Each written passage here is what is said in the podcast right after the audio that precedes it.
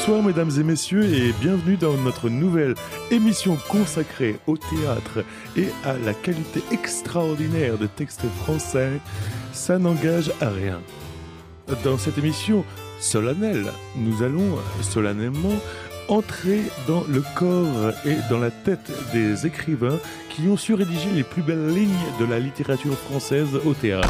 Oui, bonsoir. Excusez-moi de vous couper, euh, mon cher Nicolas. Oui, oui. Je me permets de reprendre l'antenne parce qu'en fait, l'émission que- qu'on a envie de proposer ensemble, même si vous êtes de la partie, mais apparemment pas dans la tête, plutôt dans les mains, hein, au niveau des boutons poussoirs, l'émission qu'on a envie de présenter ensemble, qui s'appelle Ça n'engage à rien, c'est justement une émission pour partager avec les gens simplement, sans cérémonial, sans, sans un ton péremptoire comme vous l'avez fait, voilà, de partager avec eux des textes autour du théâtre, autour de la poésie, partager avec eux des pensées d'acteurs, des correspondances. Le théâtre ne peut être pas que pompeux Ah bah le théâtre en fait n'est surtout pas pompeux. C'est un le théâtre c'est une expression euh, directe, libre. C'est une expression qui fait du bien. Voilà, le théâtre euh, ça peut être violent, ça peut être drôle, ça peut être cruel, mais je pense qu'en dehors de divertir les gens, il y a un rôle qui est de faire réfléchir le public, de le, de le mettre face à lui-même. Le théâtre agit, agit comme un miroir sur le public. D'accord, bah écoutez Steve, je vais vous laisser les rênes de l'émission alors. Merci mon, mon cher Nicolas. Nicolas. Ça n'engage à rien. Alors voilà, mesdames et messieurs, l'aventure que je vous propose dans cette nouvelle émission, ça n'engage à rien, et qui j'espère vous plaira. L'histoire, c'est vous raconter des histoires. Round 16. Moi, je voulais un titre avec le mot brouter, parce qu'en fait, euh, brouter le gazon, ça fait partie des insultes euh, qu'on balance aux lesbiennes. Et euh, faire brouter le gazon, ça veut dire dominer une équipe sur le terrain. Bim. Donc, du coup, je trouvais qu'il y avait quelque chose à mettre là-dedans, brouter. Et puis, une chèvre, c'est un mauvais joueur, c'est le diable. Et puis, c'est aussi une grosse machine qui sert à déplacer des grandes choses. Et cette citation, donc, où la chèvre est attachée, il faut qu'elle broute elle parle de l'assignation, d'être attaché à un endroit et de devoir se contenter de l'endroit qu'on te désigne. Il faut que tu manges ta merde en fait, hein, tu chies là où tu manges. Donc c'est à la fois un titre pour dire un état, une situation. Les femmes dans le sport, dans le foot aussi, elles sont à un endroit bien précis. On n'a pas trop envie qu'elles prennent plus de place ou on, on pense qu'elles ne peuvent pas prendre plus de place, que ce serait pas aussi intéressant. Elles ont cet endroit-là et c'est bien qu'elles y restent. Et à la fois pour moi c'était de dire vous allez voir ce que nous on va faire du petit terrain qu'on nous donne, de terrain de foot euh, à terrain de spectacle aussi. Des femmes dans la mise en scène, des femmes sur un plateau. Vous allez voir ce qu'on va foutre comme bordel euh, dans votre terrain. Ladies and gentlemen, un grand bonjour à vous toutes et à vous tous. Salut On est champion du monde Salut beau gosse, Nicolas et moi sommes ravis de vous retrouver pour une troisième saison, et oui, en partenariat avec le CDN de Normandie-Rouen. Ouais, ma gueule. Normandie Power. Bienvenue dans cette nouvelle plongée en immersion à la rencontre des artistes, des spectacles, des résidences, des créations et des productions qui font la programmation 2018-2019 du CDN dirigé par David Bobet. Big up vous l'avez compris, on va continuer cette année encore à vous accompagner et à vous donner le meilleur en direct live sur 99.1 FM ou sur radiohdr.net où vous pouvez nous retrouver en balado-diffusion. Ah, ça t'embouche à quoi, hein? Alors, pour ce 16e épisode, mesdames et messieurs, nous avons eu le bonheur de rencontrer pour vous, en exclusivité sur Paris le mois dernier, mesdames Rebecca Chaillon, Elisa Monteil, Marie Fortuit et Mélanie Martinez-Liens à l'occasion de la création événement où la chèvre est attachée, il faut qu'elle broute. Mise en scène par Rebecca Chaillon, pièce qui se jouera du 20 au 22 novembre à Petit-Quevilly. Mais pour le moment, il est temps de descendre sur le terrain et de siffler le coup d'envoi de ce nouvel opus intitulé tout simplement La Fifoune. Vous vous êtes embrassés après le match. Je ne suis pas complètement idiote. Et puis regarde les vêtements que tu portes. Maman, ce n'est pas parce que je mets des pantalons et que je fais du sport que ça fait de moi une lesbienne. Je me suis fâchée avec Jessie parce qu'on aime toutes les deux notre entraîneur. Joe. Joe? C'est un homme? Oui, Joe est un mâle. Joe est notre entraîneur et c'est un homme. De toute manière, être lesbienne, ce n'est pas une tare. Oh non Bien sûr que non, ça n'est pas une tare. Non Non, je n'ai absolument rien contre ces gens. J'étais une fan de Martina Navratilova, comme tout le monde d'ailleurs. Du coup, ça part d'une grosse blague avec euh, Elisa. euh, on était à la ferme du Buisson et on jouait, enfin, aux Nuits Curieuses, spécial food. Et on jouait mon précédent spectacle, L'estomac dans la peau. Et en parlant avec Vincent Esch, le directeur de la ferme du Buisson, on, voilà, on, était, on essayait de savoir quel serait le thème de la prochaine Nuit Curieuse pour pouvoir euh, s'y incruster. Parce qu'on aimait bien jouer dans les scènes nationales. On trouvait que c'était cool d'avoir des Twix dans les loges. Et du coup, il nous a dit c'était spécial foot. Et là, on a eu un petit moment de bug quand il nous a dit ça. Et euh, on lui a demandé un peu quelle était sa programmation. Et il nous a parlé beaucoup d'auteurs et de metteurs en scène euh, hommes. Et euh, j'avais l'impression que ça allait beaucoup parler de football masculin. Et j'ai dit Ah, mais moi, je connais une équipe qui s'appelle les Dégommeuses qui est une équipe qui s'entraîne à Porte de Montreuil et qui est une équipe qui lutte contre le sexisme et la LGBTQI-phobie dans le sport, qui est essentiellement composée, même si euh, c'est pas fermé, de personnes euh, lesbiennes, bi, trans et de personnes sans papier et réfugiés qui sont accueillies euh, à travers le football. C'est un sport inclusif et elle le pense aussi comme ça, d'accueillir les personnes et de, via le sport, rencontrer d'autres personnes, puis voilà, aider pour des questions de papier aussi. Je suis Rebecca Chaillon, metteuse en scène sur le projet et j'écris les textes et je performe aussi dans le spectacle. Voilà. Et puis après, comme c'est ma compagnie, bah, je m'occupe aussi euh, de la diffusion et, de tout plein de trucs autour. Je lui parle des dégommeuses et là, il répète euh, les dégommeuses, les dégommeuses. Et donc, je sens bien qu'il est emballé. Et tout de suite, je pose le, truc et je dis Ouais, on ferait un spectacle qui s'appellerait comme ça, les dégommeuses, et on serait 11. Bam, je cale euh, un spectacle avec la plus grosse équipe que je puisse faire. 11 filles, 11 filles à la base en tout cas. Et après, en, en prenant un tout petit peu modèle sur les dégommeuses, qu'il y a aussi des personnes qui sont, enfin, qui sont nées femmes, mais qui sont pas forcément, qui s'identifient pas comme femmes forcément. On, a aussi euh, voulu intégrer une, personne dans l'équipe qui soit pas cisgenre, qui soit née femme, mais qui s'identifie pas comme femme. Cisgenre, c'est, euh, on va dire euh, bêtement, ce serait le contraire de transgenre. Cisgenre, c'est quand euh, on est raccord avec notre genre de naissance. LGBT, c'est l'abréviation de lesbienne, gay, bi, trans. Et donc la phobie de tout ce qui est les- lesbien, gay, bi, trans. I got this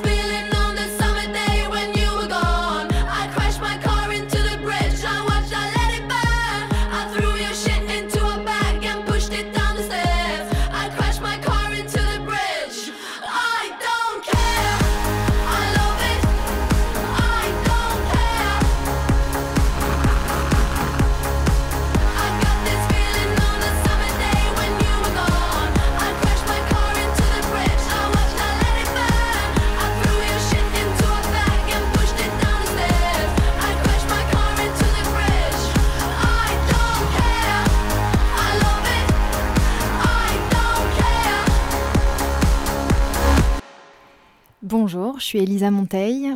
Je suis euh, comédienne, performeuse et je fais aussi de la création sonore pour le spectacle vivant. Euh, je travaille avec Rebecca Chaillon depuis six ans. On a eu plusieurs modes de collaboration. On a écrit des spectacles ensemble, qu'on a mis en scène ensemble. J'ai fait du son dans des spectacles qu'elle-même a mis en scène et écrit. Et en l'occurrence, sur euh, ce spectacle-là où la chèvre est attachée, il faut qu'elle broute.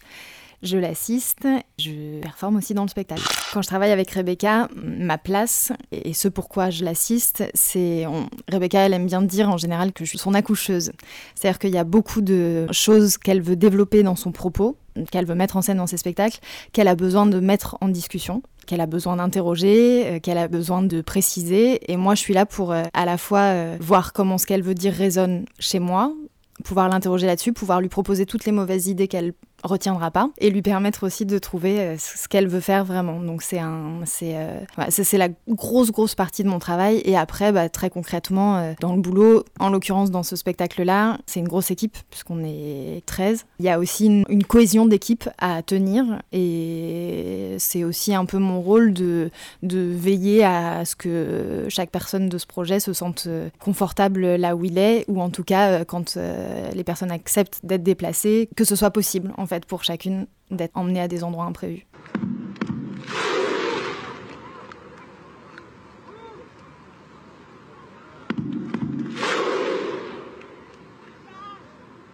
Il y a celle qui connaît pas les règles. Celle que ces règles empêchaient de faire sport au collège. Celle que ces règles empêchaient de faire sport au lycée. Celle qui voudrait pas qu'il y ait de règles. Celle qui joue à les transgresser surtout. Il y a celle que le sport réjouit, celle que le sport fatigue, celle qui joue pas, celle qui attaque, celle qui se défend.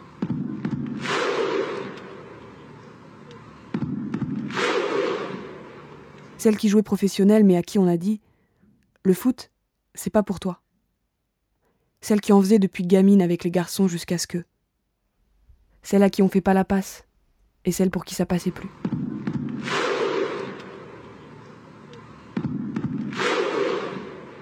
Celle qui est de toute façon à l'opposé de sa sœur. Celle qui veut plus être celle. Celle pour qui sport rime avec effort.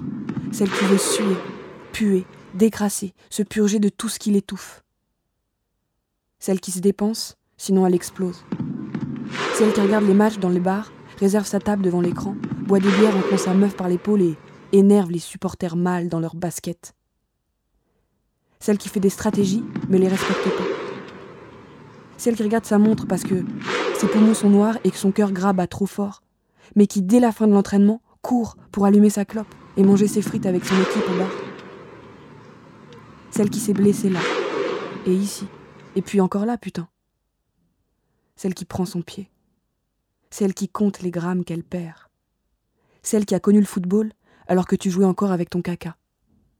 Celle qui rattrape les erreurs. Celle qui sait faire des jongles et te raconter la soirée de la veille en même temps. Celle qui est internationale. Celle qui sait tout du foot, celle qui collectionne les images Panini, celle qui braille, siffle, chante, secoue, hurle. Celle qui connaît un autre foot, un sans maillot, sans ligne, sans gazon, sans crampons, sans public. Celle qui préfère ça à cinq. Celle qui va sculpter, muscler, dessiner, redessiner, choisir son corps. Celle qui va sculpter, muscler, dessiner, redessiner, choisir son corps. Celle qui mate dans le vestiaire. Celle qui mate dans le vestiaire, ces corps qui ne sont pas le sien. Celle qui a son ex dans l'équipe. Celle qui vient plus. Celle qui a changé d'équipe. Celle qui vient de loin. Celle qui se réfugie dans le foot. Celle qui s'est assumée dans le foot, qui a sorti les ballons du placard et a sorti ses fantômes de dessous son lit. Celle qui court, qui court, qui court, qui court, qui court. Celle qui a pas de tête, mais qui a des jambes. Celle qui a froid dans sa cage. Celle qui court, qui court, qui court, qui court. Celle qui court et que les cheveux courts arrangent et qui t'emmerde. Celle qui gomme les inégalités et dégomme les clichés. Ça n'engage à rien. Bonjour, je m'appelle Marie Fortuit, Euh, je suis comédienne et metteur en scène. J'ai rencontré Rebecca à la fac il y a 10 ans. Je suis sur le projet euh, de Rebecca aujourd'hui, notamment parce qu'avant de faire du théâtre, je faisais du foot. J'ai commencé en fait euh, adolescente à jouer au PSG et puis après j'ai dû arrêter et j'ai choisi le théâtre. Mais le football est vraiment pour moi euh, à l'origine du, du jeu, JEU. Et voilà, donc une des raisons pour lesquelles euh, j'ai rencontré Rebecca pour ce spectacle, on se connaissait déjà depuis un moment, mais pour ce spectacle-là, je crois que c'est vraiment euh, notamment le lien au football et après aussi sur la question de- du corps de la femme. En fait, si je peux me permettre, le, foot, c'est un prétexte, et c'est ce qui permet le texte, et c'est aussi un prétexte, et c'est chacune son rapport, soit à la discrimination, euh, au genre, euh, au sport, à la performance. euh, Et donc, du coup, chacune, c'est ça qui est assez beau dans le spectacle, se retrouve dans son rapport à, à cette chose-là. Et on questionne tout à des endroits différents. Et c'est ça qui est intéressant aussi. C'est aussi le prétexte de parler d'un terrain à conquérir. C'est un spectacle féministe, c'est un spectacle féministe assez radical même. Et le foot euh, est en l'occurrence un terrain duquel les femmes ont été rejetées et, que les femmes de plus en plus veulent revendiquer comme un endroit dans lequel elles sont légitimes. Euh, voilà, donc c'est évi- évidemment il y a l'analogie du terrain, mais, euh, mais c'est celui-là comme plein d'autres en fait. Et euh, on a choisi celui-là parce qu'il est génial, c'est un terrain de jeu aussi.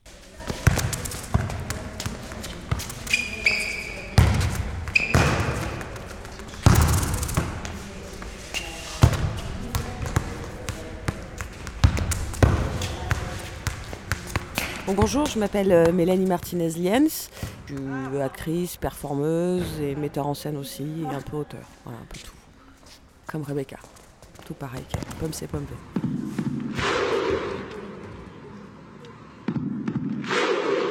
Ouais, alors d'abord on était un, un groupe de filles, euh, on était un groupe, voilà, on s'est dit oh, on va aller euh, s'entraîner aux dégommeuses, donc on s'est incrusté dans les entraînements, on en a perdu quelques-unes, on a commencé, on a fait un labo voilà, pour chercher. Parce que du coup, bah, le foot, c'était pas notre matière, euh, ni le sport, ni le foot n'était pas notre matière euh, principale de travail. Je fais beaucoup plus des performances euh, avec de la nourriture et je voyais pas trop comment ça allait pouvoir glisser. Et puis, et puis dans ce labo, on a un peu conçu un groupe un peu mélangé entre des personnes qui étaient donc des performeuses, des comédiennes qui étaient en questionnement, qui avaient envie de prendre plus de risques, euh, des personnes qui faisaient du foot ou qui faisaient du sport euh, d'une manière qui pouvait, euh, enfin je sais pas, qui, était importante dans leur vie et dans la manière de se construire. Et pour moi, il y avait presque une sorte de, pour certaines personnes, de boulimie de sport, enfin de, de régulation de quelque chose, d'une violence ou dans le sport. et du coup, je trouvais ça intéressant que, le, enfin, que d'un seul coup, alors du coup après, je suis passée du sport à l'effort physique. Enfin, et là, là, je pouvais trouver l'endroit un peu clé entre performance artistique et performance sportive. Pour rebondir et pour pas faire croire que c'est juste par rapport au sport, c'était juste aussi quand tu dis, euh, après, tu as, trouvé pour chacun en tant que performeur, qu'est-ce qui pouvait faire performance de son rapport au sport? Et on a, par exemple, euh, c'était des séries de, verbes que tu as donnés. Euh, pardon, moi, je fais le supporter, je supporte. Dans, la pièce. Et la supportrice oui. Mais c'est parce que c'est supporter supporter c'était pour me permettre de faire l'am- l'ambiguïté.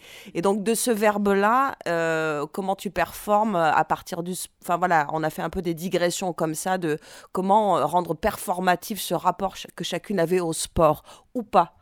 Euh, voilà. Donc moi j'ai choisi de supporter Dans la liste de personnes que tu as citées, hum, donc il y a des performeuses, des comédiennes, euh, des personnes qui viennent plutôt du sport et qui avaient f- jamais fait de plateau. Et on a aussi trouvé euh, une espèce de hum, mix hyper important. Elle en parlera sûrement mieux que moi, mais euh, Marie, par exemple, est, comédienne, mais elle a passé toute une partie de sa vie à vouloir plutôt être footballeuse au départ.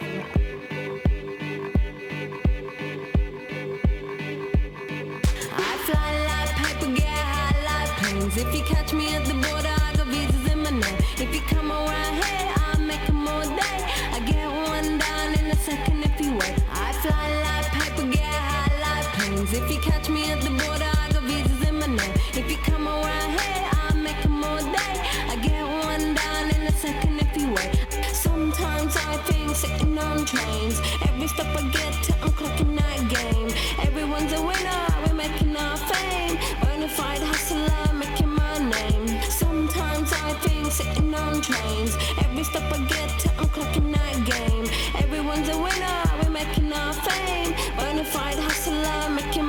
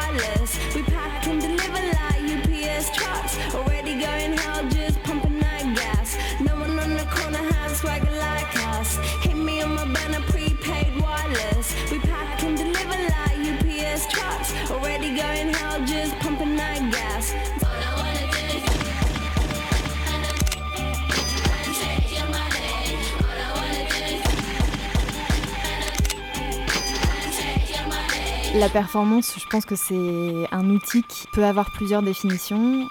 Moi, la façon dont je l'explore avec Rebecca depuis quelques années, c'est euh, au travers d'un travail sur le corps, sur les corps, qui utilise les corps comme un outil de recherche, qui met les corps dans des situations inhabituelles, d'endurance, liées au temps et à l'aléatoire.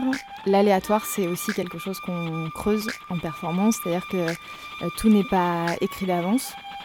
Dans les spectacles en général qu'on travaille, on essaye de ménager à l'intérieur d'une écriture qui va être euh, plus ou moins calée, des espaces pour pouvoir développer des endroits de, de vie hum, où les choses vont, se, vont être traversées et vont produire des émotions ou un propos qu'on n'a pas forcément entièrement anticipé. C'est très lié à une idée de prise de risque sur le plateau par rapport à ce qu'on va pouvoir voir dans un théâtre plus conventionnel. C'est vraiment de mettre en jeu cette possibilité de voir se développer quelque chose du vivant qui est euh, imprévisible.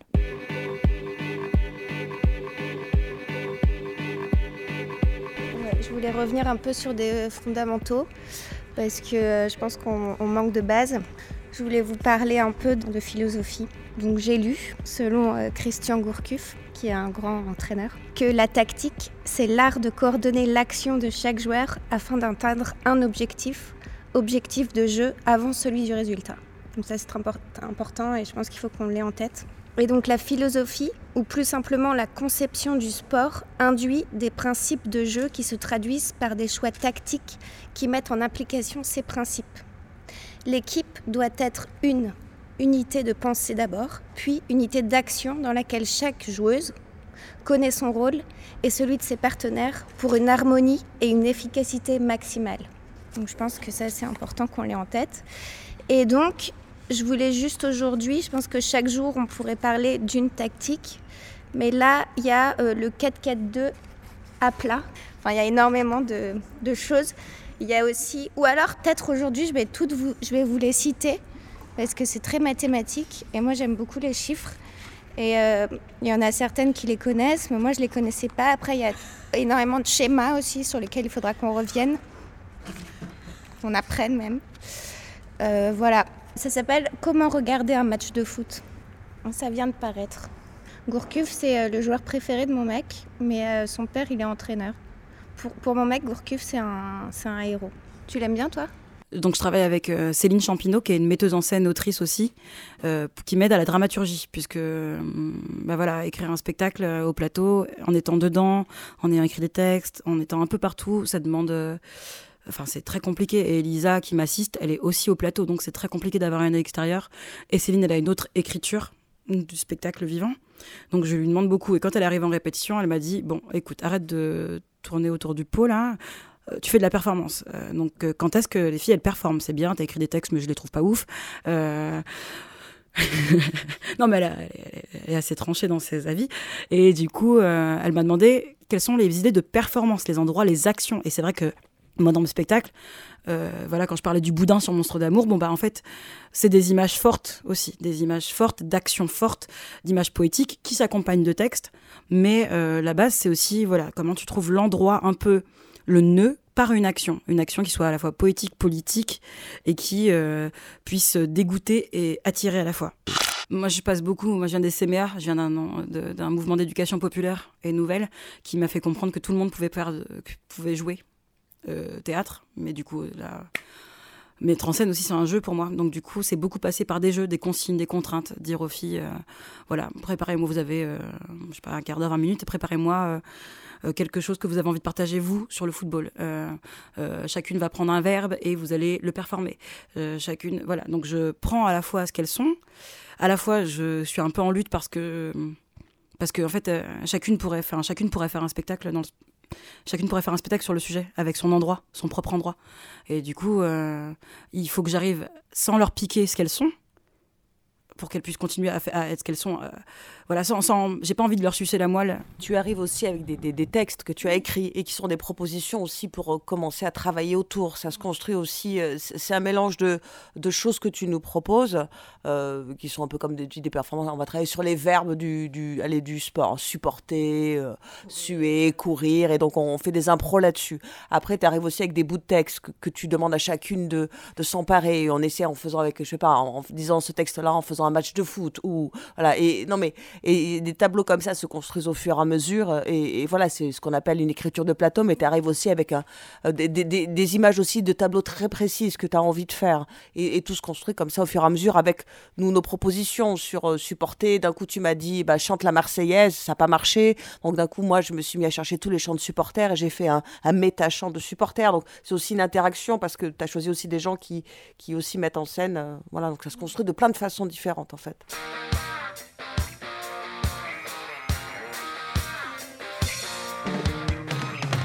La Ça faisait 12 bières que je m'enfilais, faut dire qu'on était samedi soir. J'étais tranquillement écroulé devant ma télé sur mon plumard. Il y avait Jean-Pierre El Cavada qui me racontait l'Afghanistan et la Pologne et le Liban. Salvador, il connaît pas.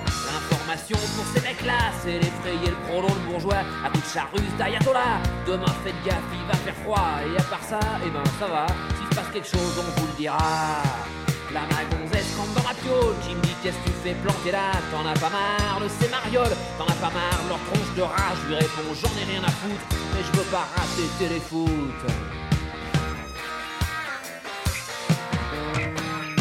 Cette soirée s'annonçait super, je me suis enfilé une bibine. Pour le numéro 1 Mick Jagger avec Dylan et Bruce Springsteen. J'avais pas bien lu, manque de c'est le numéro 1 des Cassines. Avec une turlute à guignol, une main au cul à Colombine. Si ça fait marrer Volardon, ouais ça m'a carrément gonflé. S'en est fallu peu, non de nom, je balance ma bière dans la télé. Mais vaut mieux rire de ces crevures que de gaspiller de la nourriture magonzesse rentre dans ma piole me dit qu'est-ce que tu fais planter là? T'en as pas marre de ces marioles, t'en as pas marre de leur tronche de rage Je lui réponds j'en ai rien à foutre et je veux pas rater téléfoot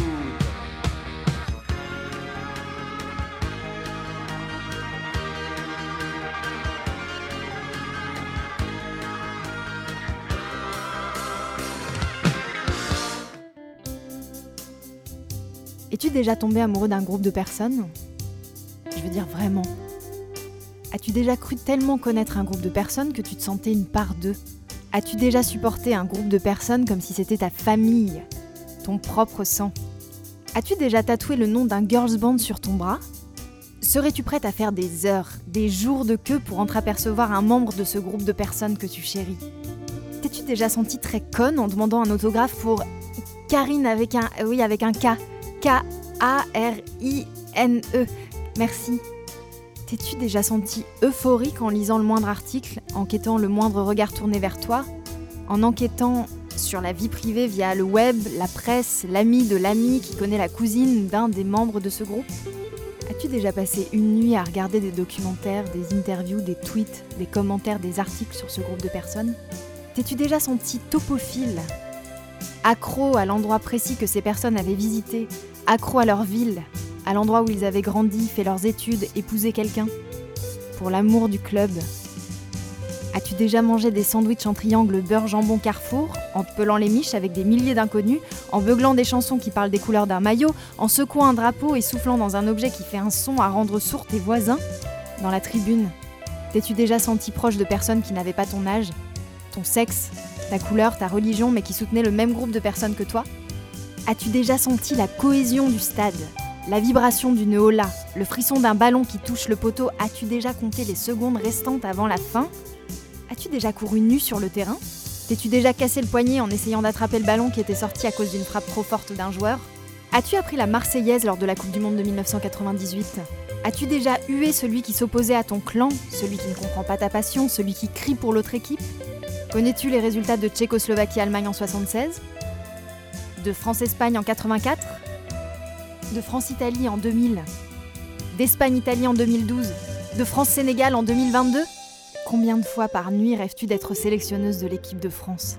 Ton visage s'orne-t-il d'un sourire quand on évoque le but de ce membre du groupe que secrètement tu rêverais d'être? Voudrais-tu être à sa place?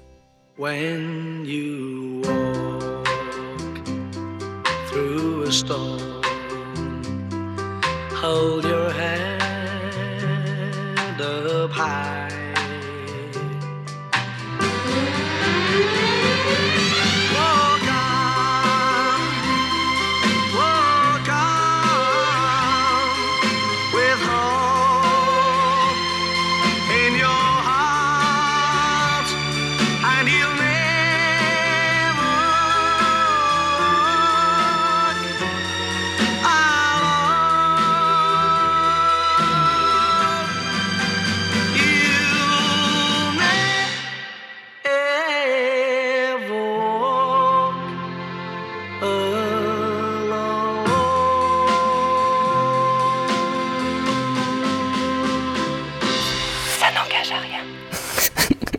Spectacle est politique, mais euh, je fais pas le spectacle que pour dénoncer des choses. Il y a aussi un gros endroit là-dedans où, en, allant sur un terrain de foot, j'ai réalisé plein de choses de, de enfin j'ai compris plein de choses d'une liberté qui, euh, que je n'avais pas prise parce que j'avais pas dans un système où on m'a dit prends cette liberté là. C'est pas qu'on m'a interdit de faire du foot, c'est pas qu'on m'a dit machin. C'est euh, pire que ça, c'est plus insidieux que ça. Donc euh, cette liberté là quand j'ai compris le la joie de jouer au foot avec une équipe, de rire sur le terrain, de courir des grands, euh, sur des grands espaces comme ça, d'être sur des couleurs trop belles, de, terrains tout verts, euh, habillé dans ma tenue bleue, euh, avec mon bonnet, mes trucs, mes machins, mes genouillères, remettre tout cet équipement, tous ces, trucs-là qui ont l'air bêtes, mais la joie que j'ai ressentie, elle est réelle. Et c'est aussi ça dont on qu'on aimerait communiquer dans le spectacle. Je sais pas ce que ça va donner, mais il y a aussi vraiment ça. C'est pas qu'un prétexte. Cette joie, c'est vraiment la, la, source euh, première. Et pour euh, rebondir aussi sur le fait qu'en effet, quand on est enfant, donc encore une fois, hein, comment on intériorise en fait à l'intérieur de soi le fait que cette joie, tu y as droit si euh, soit tu, tu, ressembles à un garçon, sinon en tout cas tu, tu, n'y as pas le droit. Donc comment en fait à l'intérieur du corps se crée la haine de soi, la honte de soi aussi, tous ces tous ces sentiments en fait qui sont les terreaux ensuite euh, bah, de, souffrance, de, douleur. sur scène, on est toutes très différentes et c'est vachement intéressant euh, cette joie-là, mais aussi la joie de la différence et que politiquement, même nos corps sur scène et nos présences, c'est politiquement intéressant. Euh, Il y a des corps musclés, d'autres pas musclés, on a tous des âges différents, des apparences, il y en a qui sont très féminines, d'autres plus masculines, ce qu'on appelle hein, féminine, ce qu'on appelle masculine dans, voilà, dans, dans la catégorie normée, différentes couleurs, différentes morphologies. On a toutes des tenues assez particulières pour jouer au foot. Et je me rappelle quand on répétait à, main d'œuvre, on était sur un stade, il y en a qui étaient en soutif, euh, d'autres en brassière, enfin on avait des tenues assez. Et il y avait tous les mecs de la cité qui venaient nous prendre en, en vidéo et nous mettre sur YouTube. Euh, parce que par exemple, Adam s'est mis à, jouer seins nus. Adam, c'est celui qui est en transition dans, dans notre. Donc, euh, qui n'a pas vraiment des seins, mais enfin voilà. Et donc il était torse nu et donc il savait pas si c'était des filles, des garçons. Et d'un coup, il y a plein de mecs voilà, qui se dit on va vous mettre sur YouTube parce qu'on était à nous-mêmes une interrogation. Qu'est-ce que c'est cette altérité qui questionne sur un plateau? Et rien que nos présences et nos corps, euh, ça, voilà, c'est aussi ça porte de la joie cette euh, non-discrimination. On est bonne, bonne, bonne, on va te bénir le gazon. On est des championnes, patriarcat, on se le tamponne. On est bonne, bonne, bonne, on va te bénir le gazon. On est des championnes, patriarcat, on se le tamponne. Voilà, bêtement, j'ai été lire des livres, l'histoire du football féminin. L'avenir du foot, euh, c'est les femmes. Je sais plus exactement le titre si c'est pareil, mais voilà, des livres comme ça où j'ai compris des tonnes d'endroits euh, de discrimination. D'abord, j'étais très sur les questions de genre. Et puis, au fur et à mesure de mes recherches et puis de moi, mon travail personnel euh, de militante, je me suis rendu compte euh, de tous les autres endroits euh, où ça pouvait laisser des personnes de côté, que ce soit sur des questions d'être valide ou d'être en situation de handicap, d'être racisé, donc noir, arabe, asiatique, rome, enfin ne pas être blanc, hein, concrètement non blanc. Et puis au fur et à mesure dans les questions de genre, ça se précise. Être mère, c'est aussi un endroit de discrimination qui, qui appartient en question de genre, mais qui, mais qui est très concret aussi dans le football. Et puis au fur et à mesure, euh, ces endroits-là, enfin bon, j'ai mis des mots dessus, hein, j'ai appris des mots euh, universitaires comme le mot intersectionnalité, qui était de se dire, ah, ok, et ça donne quoi quand tu étudies la discrimination spécifique Euh, C'est l'endroit, c'est une, une grille, enfin une approche pour questionner la discrimination en essayant de pas disséquer les discriminations. Par exemple, moi je suis une femme noire grosse et lesbienne. Euh, ma situation de femme qui va me faire vivre du sexisme dans la société dans laquelle on vit, ma situation de noire qui va me faire vivre du racisme euh, dans, la, dans la société dans laquelle je vis aussi. En fait, y a, je n'ai pas envie de choisir quelle discrimination je vis et comment, et j'ai pas envie de lutter séparément, puisqu'en fait, je me retrouve à une intersection de ce que c'est que d'être une femme noire. Et je ne vais pas vivre la même chose qu'un homme noir. Et je ne vais pas vivre la même chose qu'une femme blanche. Donc c'est un endroit spécifique, enfin c'est voilà, une grille d'analyse. Et donc euh, dans le football, il y a ce truc d'être femme, et puis parfois d'être une femme en situation de handicap, d'être une femme mère, d'être une femme euh, plus âgée, d'être une femme euh, non blanche. Et puis c'est ce qu'on a voulu faire aussi en suivant de près de loin les dégommeuses. C'était l'endroit d'orientation sexuelle aussi. Comment on assigne euh, les footballeuses au fait qu'elles soient forcément euh, lesbiennes, comme un truc négatif, et comment là, ici, les dégommeuses, par exemple, prennent le contre-pied. en- Enfin, je pense pas qu'elles le pensaient vraiment comme ça, mais d'être d'abord, peut-être, rassemblées pour des histoires de questions d'orientation sexuelle hein, et de militantisme. Donc voilà, je sais pas ce que je veux dire complètement. C'est un spectacle qui prend le foot comme objet d'étude. Hein. Donc on, on aime le foot, je crois qu'on a appris à aimer le foot, pour celles qui n'étaient pas déjà des fans de foot. On est bonne, bonne, bonne, on va te bénir le gazon. On est des championnes, patriarcat, on se le tamponne. On est bonne, bonne, bonne, on va te bénir le gazon. On est des championnes, patriarcat, on se le tamponne. On a envie de commencer par mettre en jeu l'endroit un peu spectaculaire euh, kermesse qu'on accorde aux femmes dans le football. C'est-à-dire, c'est forcément un événement, c'est rigolo, des femmes qui font du foot, et c'est un peu comme ça que ça a commencé. Le football féminin, c'est d'abord une blague à une kermesse. Qu'est-ce qu'on va faire cette année? Euh, L'année dernière, il y a eu la femme à barbe ou je sais pas quoi. Et cette année, on va, on va dire à nos femmes, euh, aux femmes des footballeurs ou aux femmes qui font la compta, là, d'aller mettre une tenue de football et d'aller faire un match, et on va bien rigoler en les regardant. Sauf qu'il y a des femmes là-dedans qui ont pris goût, qui ont vraiment aimé, et euh, Bon, je la fais un peu en raccourci, mais en gros, euh, l'équipe de Reims, la première équipe de football féminin, elle est un peu née euh, de, de cet endroit-là. Donc on va se moquer, on va parader.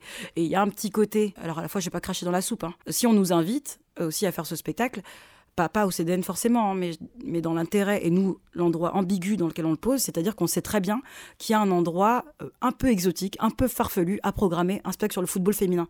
Et j'ai qu'à dire, je fais un spectacle sur le football féminin et généralement les gens se foutent de ce qu'il y a derrière. Parce que déjà, en soi, c'est un sujet. Euh, parce que c'est un voilà c'est voilà il y a un truc oh purée c'est drôle euh, des femmes dans un endroit d'hommes oh là là c'est comme si je disais je fais un spectacle sur les menuisières Maman, elle voulait pas que sa fille fasse du sport. Encore bien moins du foot à notre époque. Mais j'osais pas dire que je jouais au foot parce que ben on trouvait ça bizarre. On jouait au football, c'est tout ce qu'on avait. Mars 1970. La Fédération française reconnaît enfin le football féminin. Isabelle, René et Ghislaine ont disputé le premier match officiel de l'équipe de France. Les pionnières du football féminin. Sur certains matchs, on arrivait dans des villages ou des petites villes où, où effectivement on retirait euh, les vaches avant de jouer et on jouait dans des pâtures, quoi. Elles ont ouvert la voie, gagné cinq fois le championnat de France.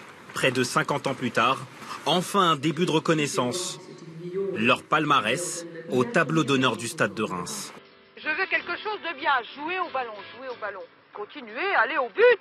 Et toi, regarde bien, sois toujours en attente. Ne reste pas statique devant. T'es dans tes buts. Je sais bien, tu n'as rien. Mais au moment où ça arrive, si tu ne bouges pas, ben, tu en ramasseras un comme un rien. On s'est lancé là-dedans pour le sport d'équipe, pour le sport en plein air. Euh, la condition physique euh, y joue un grand rôle, bien entendu. Ceux de France que ça intéresse et qui n'ont pas de club féminin dans leur ville peuvent nous écrire. On leur répondra, bien sûr. Voici notre adresse. Euh, Stade de Reims, 8 rue Burette, à Reims.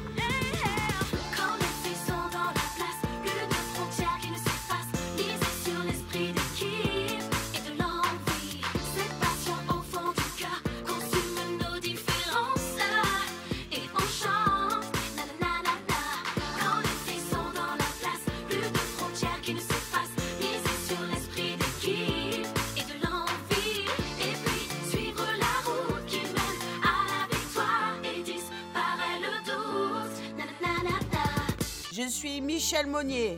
Je suis Marinette Pichon. Je suis Karine. Je suis Sandrine Soubéran. Je suis Eugénie Le Sommeur. Je suis Wendy Renard, capitaine de l'équipe de France. Je suis Amandine Henry. Je suis Chat. Je suis Louisa Nessib. Je suis Camille Abili. Je suis Emilio. Je suis Lotta Chéline. Je suis Gaëtan Tiné. Je suis Clotilde. Je suis Saki Kumagai. Je suis Gritzbok. Je suis Kira Amouhaoui. Je suis Marie-Laure Dely, je suis Laura Georges, je suis Véronica, je suis Elodie Thomis, je suis Laure Boulot, je suis Ada Egerber, je suis Sarah Boidi, je suis Jessica Waradomo, je suis Amel Majri, je suis Claire Lavogesse, je suis Cécile, je suis Corinne Petit, je suis Sabrina Delannoy, je suis Pauline Kramer, je suis Anne Ania je suis Sonia Bombastor, je suis Amandine, je suis Aurélie Cassi, je suis Amandine Bremer, je suis Delphine Cascarino, je suis Océane Kaitari, je suis Mélanie Gérard, je suis Élise Boussaglia, je suis Agi, je suis Camille Catala, je suis Corinne Diac, je suis Sarah, je suis Cathy Doudiandi, je suis Sandrine Dussan, je suis Maria Mam, je suis Hop Solo.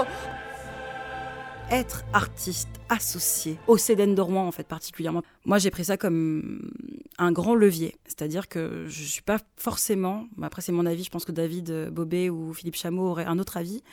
Euh, c'était pas forcément ce qui était attendu là dans ma carrière par rapport à mon parcours. J'ai pas fait euh, 50 000 dates de mes spectacles, je suis pas conventionnée. J'ai une compagnie euh, structurellement qui est assez fragile parce qu'on est bénévole et qu'on travaille dessus de manière euh, militante et par passion. Donc pas du tout euh, organisé suffisamment pour être, euh, je veux dire, ni même assez reconnu dans le métier pour accéder à ce statut-là. Euh, moi, je l'ai vu comme un endroit politique de dire, euh, je vais aller chercher des gens qui sont pas forcément ceux qui sont attendus. Je vais aller chercher une personne femme, quelqu'un qui est pas forcément hétéro, quelqu'un qui est pas forcément blanc, enfin d'aller un peu à un endroit qui n'est pas la norme de ce qui est attendu. Puis des performeurs, ils voulaient des artistes performeurs, c'est-à-dire des artistes qui sont pas, qui sont en réflexion eux-mêmes sur des choses intimes, politiques, euh, qui ont des parcours militants et qui mettent ça en jeu euh, sur les plateaux, qui ont une certaine liberté du fait qu'ils sont pas forcément metteurs en scène d'un groupe, d'une troupe. Euh, ils sont leurs propres metteurs en scène. Et bon, voilà, déjà, moi, j'ai ça comme un gros levier. Et, et forcément, euh, ça donne de la crédibilité.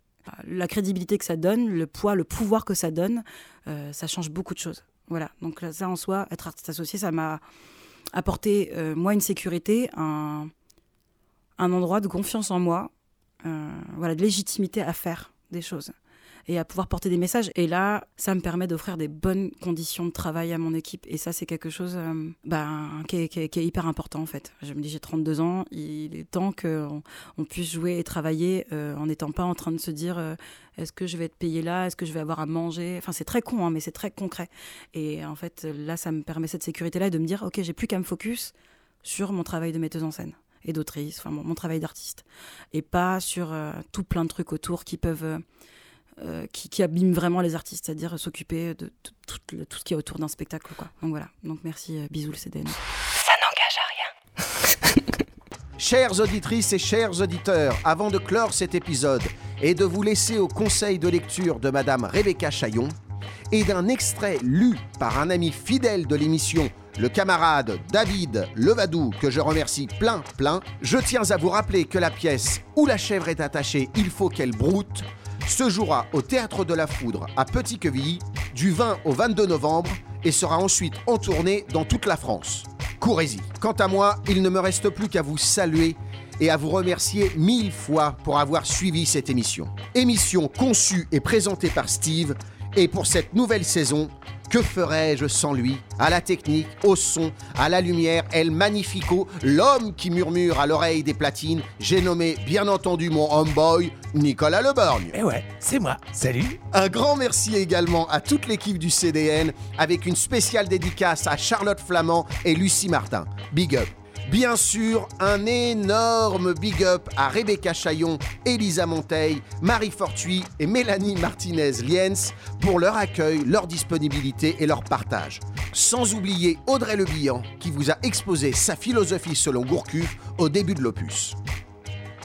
L'extrait du reportage consacré aux pionnières du football féminin de Reims est emprunté à la chaîne LCI. Merci à eux.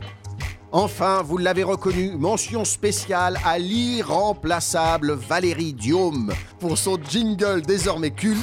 Ça n'engage à rien. Merci, madame. N'hésitez pas à réagir et à partager sur la page Facebook de l'émission. À très vite pour de nouvelles aventures. Je vous quitte avec cette citation Il n'y a point de bonheur sans courage, ni de vertu sans combat. Eh bien, puisque ça n'engage à rien, écoutez, Rebecca sur les questions d'intersectionnalité et que de toute façon qui est un classique, c'est Angela Davis, genre classe race, je crois que c'est le titre exact, ou dans cet ordre-là. voilà, et ça, ça, c'est pas directement lié, mais ça permet de comprendre l'endroit où on peut être euh, euh, à différents endroits de discrimination et qu'on n'a pas le choix forcément de les enfin on n'a pas pas envie de les traiter séparément et de les considérer qu'il faudrait lutter séparément sur chacun des, des pôles mais qu'il faudrait pouvoir euh, penser les choses un peu de manière intersectionnelle et de manière euh, plus complète plus spécifique parfois voilà moi c'est une lecture qui m'a vraiment fait du bien L'étude du rôle des femmes dans le mouvement de résistance à l'esclavage exige un hommage à Harriet Tubman, qui accomplit un exploit en conduisant plus de 300 personnes par l'Underground Railroad.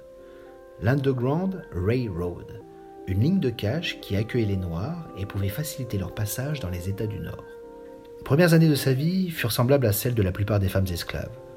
Ouvrière agricole dans le Maryland, elle comprit que sa force de femme valait celle de n'importe quel homme. Au cours de la guerre de sécession, Harriet Tubman combattit l'esclavage sans relâche. Aujourd'hui, elle reste la seule femme des États-Unis à avoir mené des troupes de combattants. Indépendamment de toute question de race ou de sexe, Harriet Tubman était un être exceptionnel.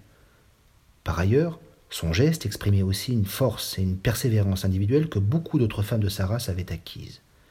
Il faut répéter que les femmes noires subissaient la même oppression que les hommes, qu'elles étaient leur égales dans la communauté esclave, qu'elles ont résisté à l'esclavage avec la même passion. Grâce à l'une des plus grandes ironies du système esclavagiste, l'exploitation extrêmement brutale et indifférenciée des femmes a permis à celles-ci d'exprimer des revendications égalitaires par le biais des relations sociales, mais aussi à travers des actes de résistance. Cette révélation fut certainement pénible pour les propriétaires qui ont, semble-t-il, tenté de briser cette solidarité égalitaire en réprimant les femmes de manière particulièrement féroce. Encore une fois, il ne faut pas oublier que les punitions infligées dépassaient en cruauté celles que subissaient les hommes. Les femmes étaient non seulement fouettées et mutilées, mais aussi violées. Suivant leur raisonnement, les sévices sexuels devaient rappeler aux esclaves, conscients de leur force et de leur désir de résistance, l'immuabilité essentielle de leur féminité. Dans la société phallocrate de l'époque, le mot féminité signifiait passivité, acceptation et faiblesse. De fait, presque tous les récits d'esclaves du XIXe siècle relatent la tyrannie sexuelle des maîtres et des surveillants à l'encontre des femmes esclaves. Angela Davis, Femme, race et classe.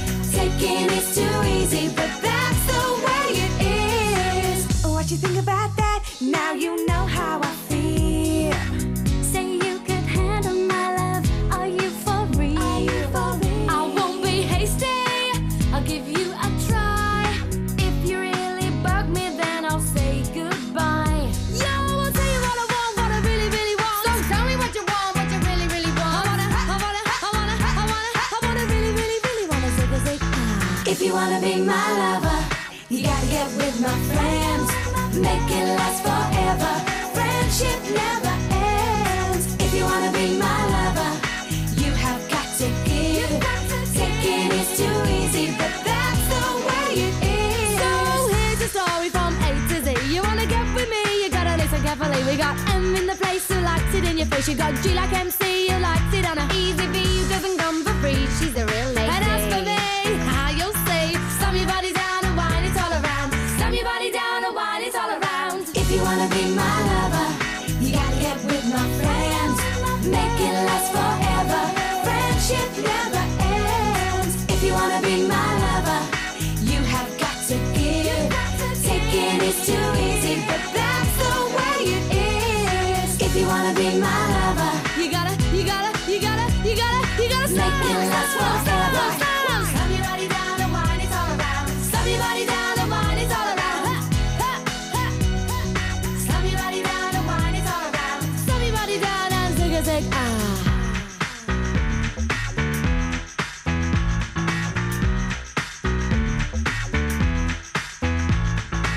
if you wanna be my lover.